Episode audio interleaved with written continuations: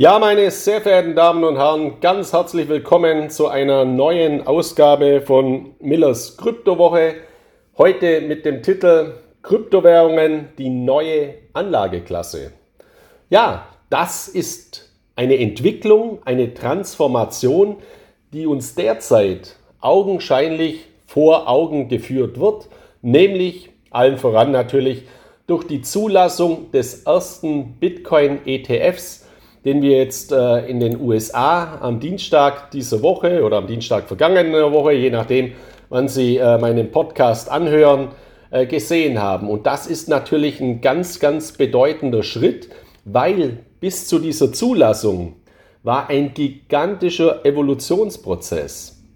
Man muss mal in Erinnerung rufen, dass im Jahr 2013 die Winkelfoss-Zwillinge ähm, also das sind zwei Brüder, Zwillinge logischerweise, die eben in den USA auch mal sehr stark verflochten waren mit Mark Zuckerberg von Facebook, sich dann zerstritten haben, äh, eigentlich auch an den Ursprüngen der Gründung von Facebook äh, mit äh, dabei waren. Die haben den ersten Bitcoin-ETF-Antrag bereits im Jahr 2013 eingereicht. 2013. Also das ist acht Jahre her. Und seither wurden dann immer wieder ETF-Anträge eingereicht bei der US-amerikanischen Wertpapieraufsichtsbehörde SEC und die wurden wie am Fließband immer abgelehnt. Warum?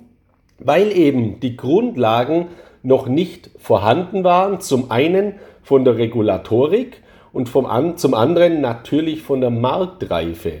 Also die SEC hat berechtigterweise gesagt, man kann so ein Produkt nicht zulassen. Man muss ja auch den Schutz der Anleger äh, im Blick haben, weil äh, die Abwicklungen über die unregulierten Wertpapierbörsen nicht sicher gewährleistet sind, weil die Verwahrungen der Kryptowährungen, die dahinter stehen, nicht gewährleistet sind. Das sind mal die Grundlagen. Und dann ist es eben erfolgt, dass wir äh, einiger Zeit eben die ersten Futures seitens der SEC zugelassen wurden. Also die ersten Bitcoin-Futures, dann im Februar diesen Jahres wurden auch die ersten Ethereum-Futures äh, zugelassen, eben in den USA.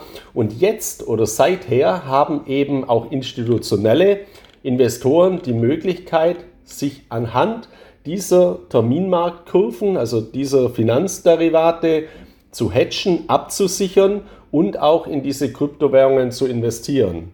Was ich äh, sehr, sehr gut finde auch in diesem Zusammenhang ist eben, dass die wichtigen Futures beim Bitcoin auch physisch hinterlegt sind. Das hört sich jetzt relativ abstrakt oder komisch an. Also bei physischem Gold weiß man ja, okay, da steht ein Goldbarren dahinter. Was ist jetzt ein physischer Bitcoin? Weil den kann man ja nicht anfassen.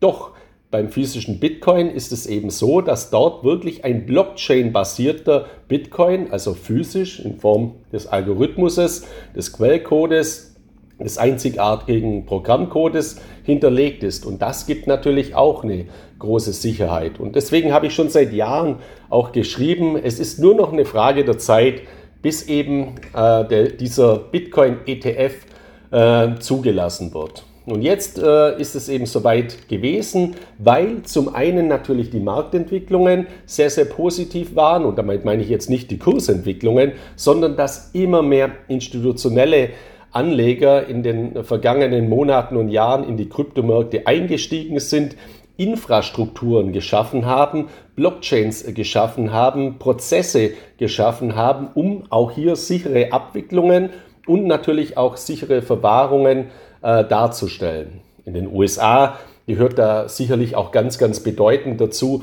zwei Anbieter. Der eine nämlich Grayscale, einer der größten oder der größte digitale Vermögensverwalter in den USA für Kryptowährungen und auf der anderen Seite natürlich Coinbase. Coinbase können Sie als Privatanleger auch nutzen eine, eine Kryptobörse aus den USA, die dann auch einen Börsengang gemacht hat. Dieser Börsengang musste natürlich dann auch von der Wertpapieraufsichtsbehörde der SEC abgesegnet werden. Coinbase hat die Entwicklungen wirklich ganz, ganz positiv bewerkstelligt, hat auch in Deutschland als eines der ersten Unternehmen als das erste ausländische Unternehmen in diesem Zusammenhang auch eine Zahlungsverkehrslizenz seitens der Bundesanstalt für Finanzdienstleistungsaufsicht bekommen und natürlich auch ganz wichtig eine Krypto-Verwahrlizenz. Also das ist eine ganz solide Kryptobörse auch für Sie als Privatanleger. Und diese Schritte sind jetzt immer weiter gegangen in den letzten Monaten. Immer mehr Banken sind in die Kryptomärkte eingestiegen, haben eigene Desks gegründet, also eigene Abteilungen, um hier äh, Kryptogeschäfte aufzubauen, sowohl für den institutionellen Bereich als auch für den Privatanlegerbereich. Und jetzt kommt eben dieser Bitcoin ETF noch dazu. Und ich habe es ja schon gesagt, es gibt auch Ethereum Futures seit Februar 2021.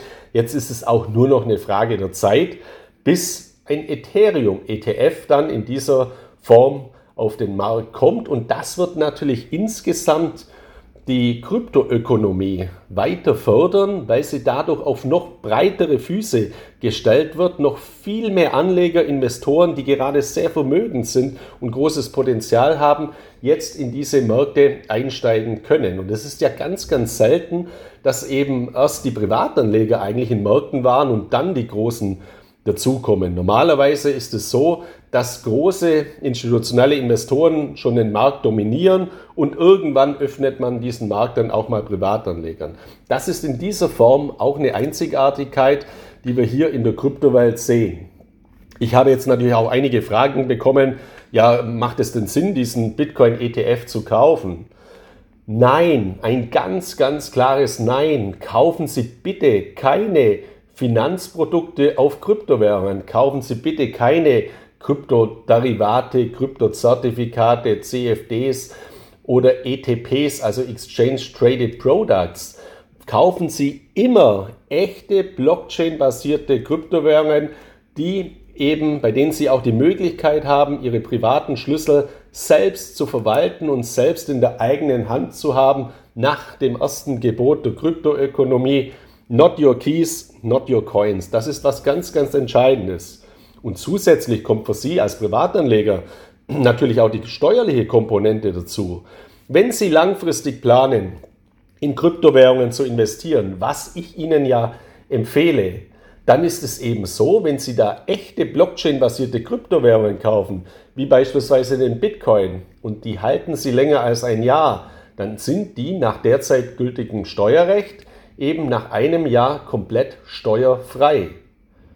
Und das ist natürlich ein ganz, ganz entscheidender Vorteil. Wenn Sie hingegen einen Bitcoin-Fonds kaufen, ein Bitcoin-Derivat kaufen, ein Bitcoin-ETF kaufen, ein CFD kaufen, ein ETP kaufen, was es da alles gibt, dann fällt unabhängig von der Haltefrist immer die Abgeltungssteuer von 25% an. Und das ist natürlich enorm und ein deutlicher Vorteil von echten Blockchain-basierten Kryptowährungen zusätzlich zum Strukturierungsvorteil, dass sie dort eben den echten Wert dezentral selbst verwalten und nicht wieder in das Finanzsystem investieren müssen. Also deswegen beurteile ich diese Entwicklungen, die jetzt passiert sind mit der Zulassung von diesem ETF als sehr, sehr positiv, weil Kryptowährungen jetzt in der Realwirtschaft ankommen, immer stärker und in der Finanzwirtschaft bereits voll angekommen sind, sodass man jetzt auch schon das Fazit ziehen kann, beziehungsweise die Feststellung treffen kann, dass Kryptowährungen jetzt eine neue Anlageklasse sind. Das heißt, wir haben die Geburt erlebt in den letzten Jahren von einem Zockersystem oder von einem alternativen System von Internetfreaks, wo mal zwei Pizzen verkauft äh, worden äh, sind. Damals für 10.000 Bitcoin, man muss sich jetzt mal vorstellen, also diese zwei beiden Pizzen, die damals verkauft worden sind, was ja ein realer Fall war, diese beiden Pizzen wären heute rund 600 Millionen wert. Also zwei Pizzen für 600 Millionen US-Dollar ist natürlich eine enorme äh, Summe, was so eine Pizza kostet. Und allein dieser Effekt, und das ist ja keine zehn Jahre her, zeigt mal, welche Dynamik in dieser Welt liegt und wie, ja, wie fortschrittlich jetzt die Entwicklungen sind, wie progressiv äh, diese Entwicklungen sind. Und von dieser ein, ehemaligen Wild-West-Struktur kommen wir jetzt eben in der Finanzwirtschaft an und Banken, Vermögensverwalter, Pensionskassen, Family Office, auch Regierungen, auch Staaten, auch Notenbanken werden diese Kryptosysteme jetzt auch in ihre Bereiche integrieren. Und das ist natürlich eine ganz, ganz äh, tolle Entwicklung. Und ich möchte Sie jetzt mal auf zwei aktuelle Studien hinweisen, die sehr, sehr interessant sind. Zum einen mal eine Studie äh, von, von äh, Sopra Steria und dem Marktforschungsunternehmen Forrester. Das, die Studie ist erstellt worden im Sopra Banking Summit, also im Rahmen des Sopra Banking Summit 2021. Da wurden beispielsweise Führungskräfte von, Trans äh, von Traditionsbanken befragt, wie sie denn ihre digitalen Systeme einstufen, wie sie denn den Digitalisierungsgrad einstufen, also von konventionellen, traditionellen Banken. Und da sind 70 Prozent der Führungskräfte der Meinung, äh, dass, dass sie gut aufgestellt sind. Wenn man jetzt Führungskräfte von Digitalbanken fragt, die rein digital eben unterwegs sind, die sagen, sie sind nur zu 67 Prozent gut aufgestellt. Was heißt das jetzt? Sind konventionelle Banken wirklich besser aufgestellt?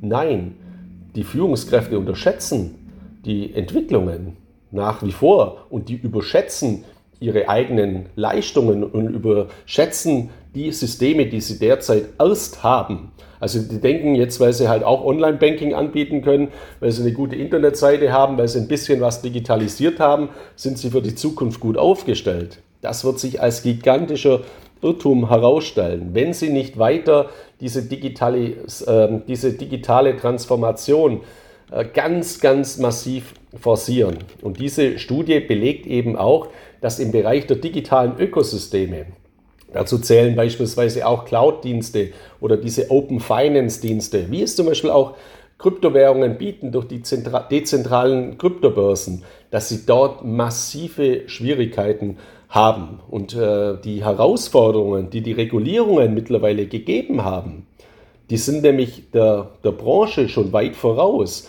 Also im regulatorischen Sinne, das, was die Aufsichtsbehörden vorgeben, wie beispielsweise der BaFin, könnten die Banken heute schon viel, viel mehr machen, als sie eigentlich machen.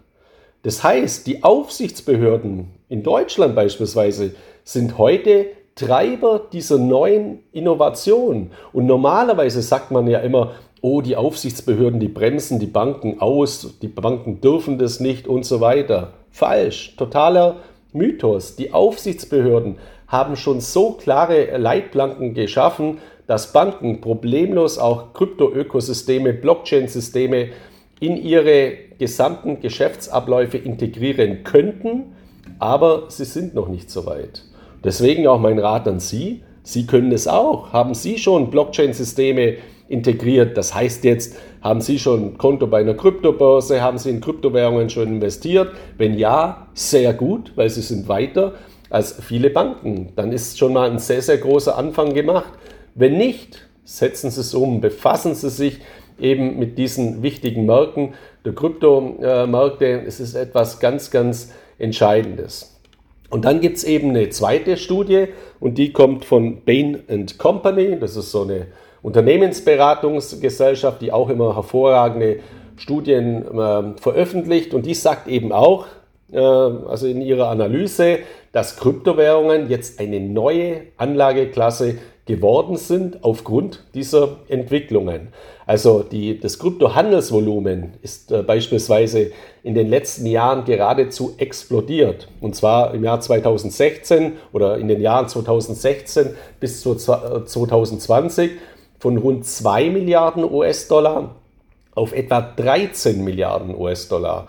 Und da sind wir aus dem Jahr 2020. Dieses Jahr 2021 ist ja noch nicht vorbei, also somit auch noch nicht ausgewertet. Und dieses Jahr 2021 ist ein totales Krypto-Boom-Jahr. Da werden noch einige Milliarden eben äh, hinzukommen. Und äh, im gleichen Zeitraum 2016 bis 2020 explodierte auch das Handelsvolumen von Kryptowährungen gigantisch, nämlich von rund 400 Milliarden US-Dollar auf zuletzt rund 10 Billionen, Billionen US-Dollar. Und um nur mal den Vergleich zu ziehen, weil der ist für mich auch beeindruckend, das ist mehr als das Vierfache, das Vierfache des Handelsvolumens an den großen deutschen Handelsplätzen Xetra, Börse Frankfurt und TradeGate im Jahr 2020. Also das Kryptohandelsvolumen ist das Vierfache von Xetra, Börse Frankfurt und TradeGate, von den konventionellen Börsen. Da sieht man mal, welche Entwicklungen die Kryptowährungen genommen haben und dass man das nicht nur als Randerscheinung jetzt aburteilen darf, sondern dass man eben äh, hier ganz äh, wichtig dabei sein muss, als eigenständige Anlageklasse Kryptowährungen in sein privates Portfolio zu integrieren. Und wenn man eine Bank ist, wenn man Industrieunternehmen ist, wenn man Handelskonzern ist, dass man dann auch Kryptowährungen in seine Arbeitsabläufe, in seine Geschäftsfelder integriert. Man muss das ja nicht gleich so machen wie Tesla, dass man eine gigantische Summe äh, an Bitcoin in seine Handelsbilanz, also in seine Unternehmensbilanz erwirbt, aber dass man zum Beispiel ganz einfach beginnt und sagt, wir bieten jetzt auch die Bezahlung von unseren Produkten in Kryptowährungen beispielsweise an. Und da ist es auch interessant. Es gibt viele kleine Shops, Friseure, äh, Tankstellen, äh, Restaurants, kleine Online-Shops und so weiter, die schon seit langem äh, mit Kryptowährungen Bezahlmöglichkeiten anbieten. Und jetzt kommen eben auch aufgrund dessen, dass große Zahlungsverkehrsdienstleister wie beispielsweise PayPal Kryptowährungen in ihre Systeme äh, integrieren, auch weitere große Anbieter hinzu. Und das wird natürlich dieses gesamte Krypto-Ökosystem weiter massiv fördern. Und ähm, was auch interessant ist, im vergangenen, also was auch aus dieser Baines-Studie hervorgeht, ist, dass im vergangenen Jahr nur noch 20 Prozent der Kryptotransaktionen auf ähm, Kryptobörsen bzw. auf Marktplätzen, Handelsplattformen basiert, die von Privatanlegern genutzt werden. Also nur noch 20 Prozent.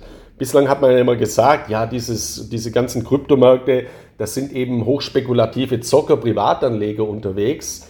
Ja, das war natürlich so bis ins Jahr 2017, 2018, 2019 mit Sicherheit auch noch. Aber seit diese regulatorischen Fortschritte passiert sind, sind jetzt eben die institutionellen gekommen. Deswegen wird das Privatanlegervolumen ist zurückgegangen.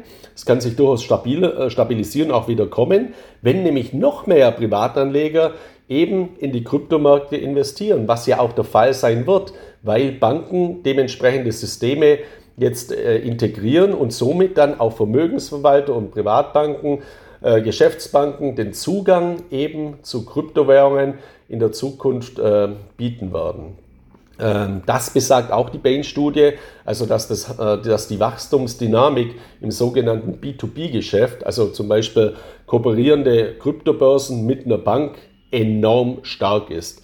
Das heißt, wenn ich eine Bank bin, die eben derartige Systeme nicht selbst aufbauen kann, dann kann ich ja auch mit einer Kryptobörse kooperieren, was ja viele auch machen. Coinbase hat beispielsweise zahlreiche Kooperationen oder Kryptobörsen wie Bitpanda oder die Börse Stuttgart hat zwei Blockchain-Börsen ins Leben gerufen mit Bison, mit BSDEX und auch dort werden natürlich ganz klassische Banken und Vermögensverwalter sich in Zukunft verstärkt andocken, um eben auch ihren Kunden den Zugang zu Kryptowährungen zu ermöglichen, weil wenn sie das nicht tun, dann laufen sie ja Gefahr, dass sie diese Kunden an andere Marktteilnehmer verlieren, die eben diese Möglichkeiten bieten.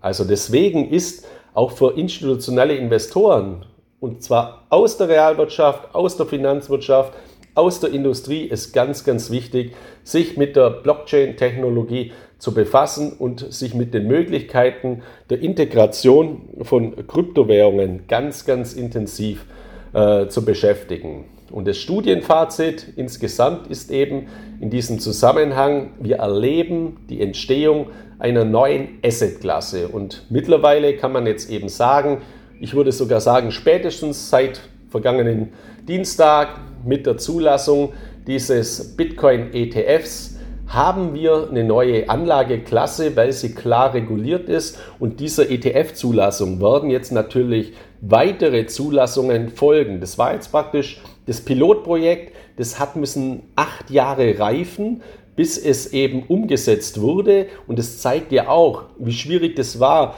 und wie viel Arbeit hier geleistet wurde. Und das Gesamtfazit des Ganzen dieser Studie ist dann eben, dass die Blockchain-Technologie das Potenzial hat, den gesamten Finanzmarkt fundamental zu verändern. Banken, Börsen und andere Finanzdienstleister sollten daher so schnell wie möglich Know-how, Wissen aufbauen, um diesen Zukunftsmarkt zu besetzen. Und für Sie als Privatanleger, ich kann mich nur nochmals fast schon gebetsmühlenartig wiederholen, nehmen Sie sich das bitte auch zum Anlass. Nutzen Sie diese neuen Möglichkeiten, eröffnen Sie Konten bei Kryptobörsen. Integrieren Sie Kryptowährungen als eigenständige Anlageklasse in Ihr privates Vermögensmanagement ganz bewusst und nicht nur als irgendwie bisschen Zockerei mit Spielgeld. Mit dem hat es nichts mehr zu tun.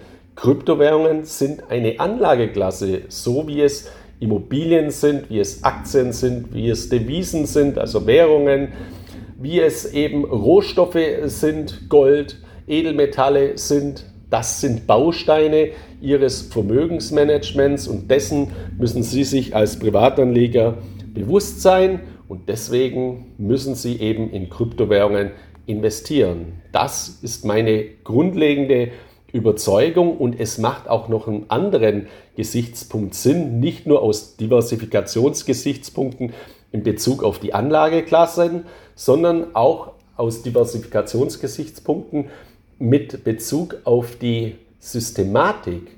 Wenn Sie sich mal überlegen, wie viele Ihrer Investments sind zentral gesteuert. In der Regel, wenn Sie keine Kryptowährungen haben, bei denen Sie die Private Keys selbst in der Hand haben, 100 Prozent. Sie sind abhängig von anderen. Mit dem Konto, mit dem Depot, von der Bank, mit der Rentenversicherung, von der Versicherung, von Finanzdienstleistern. Auch eine Immobilie ist ja zentralisiert, sie ist immobil, sie liegt in einem Land, dort hat wieder der jeweilige Staat das Belegenheitsrecht, also das Belegenheitsprinzip. Das ist nicht nur ein steuerliches Prinzip, sondern das ist auch ein regulatorisches Prinzip. Mit Kryptowährungen, echten Blockchain-basierten Kryptowährungen, diversifizieren Sie in Ihr gesamtes Vermögensmanagement eine Anlageklasse, die dezentralisiert ist, wenn Sie die Private Keys selbst in der Hand haben, was ich Ihnen errate.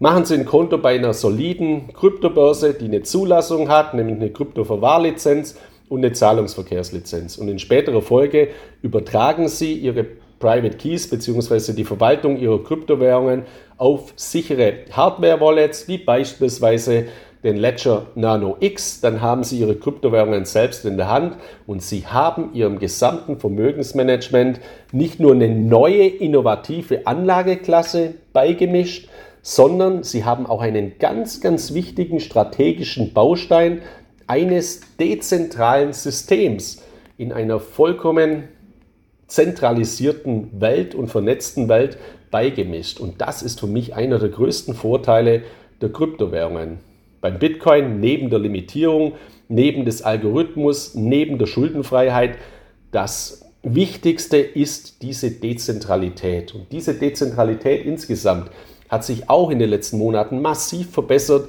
weil eben China sein Monopol, sein Mining-Monopol verloren hat und äh, viele Mining-Unternehmen abgewandert sind. Und auf der anderen Seite wir haben beim Bitcoin über 14.000 Nodes mittlerweile, also Knotenpunkte, worüber die Blockchain läuft. Es gibt kein besseres, dezentraleres, sicheres System wie den Bitcoin. Das muss Ihnen bewusst sein.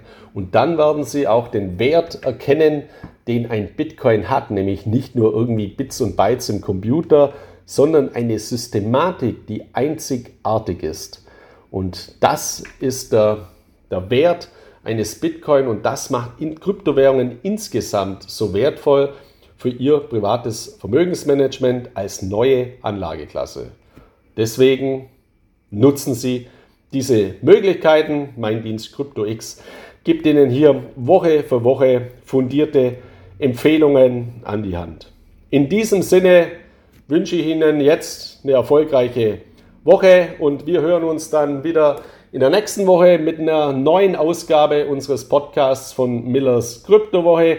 Ihnen alles Gute, viel Erfolg, bleiben Sie vor allem gesund. Viele Grüße aus Mallorca, Ihr Markus Miller.